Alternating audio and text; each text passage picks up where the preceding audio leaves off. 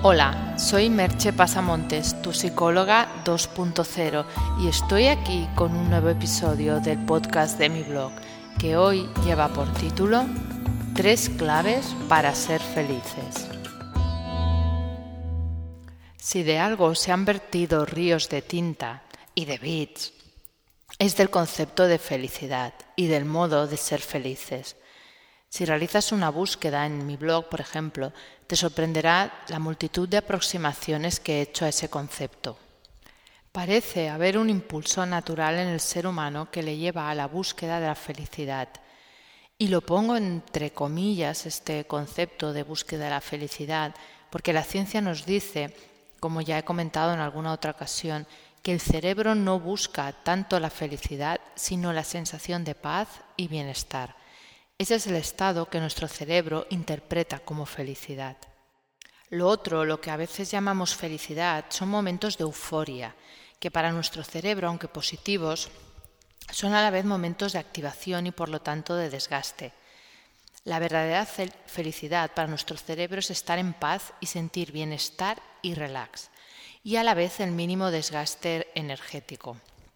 Porque no olvidemos que nuestro organismo es un gran ahorrador de energía. De lo contrario, no hubieran sobrevivido nuestros ancestros a épocas de gran escasez.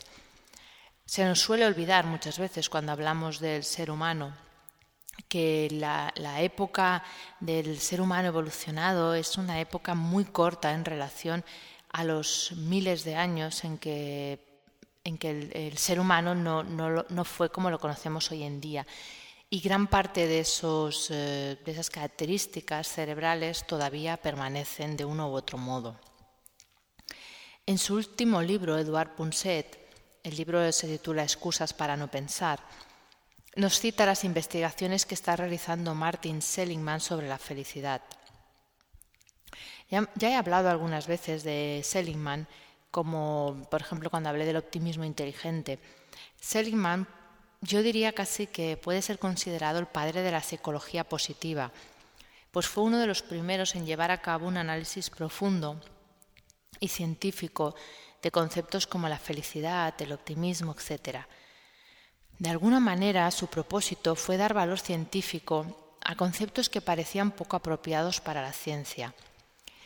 Resulta curioso, a mí por lo menos me, me resulta curioso pensar que estudiar la depresión se considere científico, pero que cueste darle ese mismo reconocimiento al estudio de aquello que nos hace felices. Parece que mm, el tema de la felicidad o el bienestar durante mucho tiempo formaba parte de una psicología más divulgativa o más bien casi de la autoayuda y no era apropiado para la ciencia. Entonces, eh, investigadores como Seligman han conseguido dotar de una base teórica y de un cuerpo científico importante a investigaciones sobre estos temas. Y de alguna manera yo también me pregunto si saber cómo ser más felices, cómo aproximarnos más a eso, no nos ayuda también a, evitar muchas depresiones.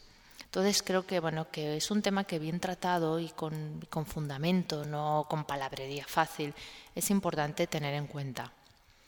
Seligman ha categorizado aquello que nos hace felices en tres elementos, de manera que a él le puedan servir de objeto de estudio y a nosotros como puntos de referencia para estar más cerca de esa pretensión que tenemos de ser más felices.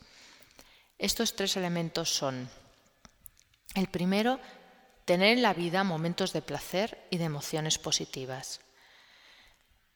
Creo que este punto nos hemos ahortado a oírlo, pero no siempre le damos la importancia que tiene. A veces incluso parece que se desvaloriza un poco el hecho de tener emociones positivas, como si fuera algo, como decía antes, de libro de autoayuda. Pero es que aunque parezca una perogrullada, el único modo de sentirse bien es practicando eso, sentirse bien. Parece una, una, frase tonta, pero es que es así.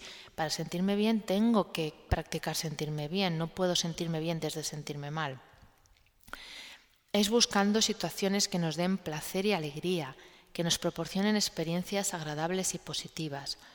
Y no se trata de evitar los pensamientos negativos, esa idea que también se ha transmitido mucho, que lo que tenemos que hacer es evitar los pensamientos negativos. Los pensamientos negativos van a venir y eso no lo podemos evitar e incluso es natural. El tema es no permanecer mucho tiempo en esa emoción recreándose, o sea, como estar ahí y darle vueltas y vueltas y vueltas. Hay que distinguir además entre una emoción de tristeza genuina por algo realmente importante, una enfermedad, la muerte de un familiar, de un ser querido, bueno, ahí hay una tristeza genuina, no es un pensamiento negativo.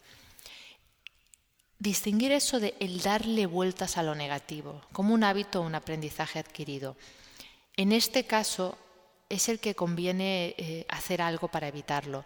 Y como dice Antonio Damasio, uno de los mejores métodos es sustituir esa emoción negativa por una emoción de signo positivo más fuerte. Todo es proponérselo. La segunda clave es tener una vida comprometida. En todos los ámbitos, amor, trabajo, hijos, amistades, ocio. No creo que este punto necesite mucha explicación. Quizás solo recordar que comprometerse con lo que haces es estar ahí en cuerpo y alma, con los cinco sentidos. Es incluso fluir en muchos momentos, entrar en esa sensación en que, formas parte de la situación de verdad. Plantéate si en tu vida hay ámbitos en que puedes hacer eso. ¿Cuáles son? Y también en cuáles no puedes, porque quizá por ahí hay algo que revisar, hay algo que mejorar para, para conseguir ese objetivo de estar mejor, de ser más feliz. La tercera clave es tener una vida significativa, dedicando nuestro talento a algo más grande que nosotros mismos. Hemos comentado ya algunas veces el tema de buscarle un sentido a la vida o de oír tu llamada interior o como quieras llamar, ponle el nombre que prefieras a esa sensación de que tu vida, tus actos, tu misión están conectadas con algo más grande, con una visión, con un deseo de aportar algo al mundo, a los demás. No es necesario que todo el mundo sienta una emoción trascendente que le lleve a cambiar el mundo y a entregarse a una gran causa. Tal vez solo es necesario un pequeño círculo de influencia, algo limitado pero claro y presente. Puede ser un círculo tan pequeño como el de tus familiares más íntimos, o quizá tus familiares y amigos, o quizá puedes ampliarlo también a relaciones no tan íntimas, pero bueno, de personas con las que interaccionas frecuentemente.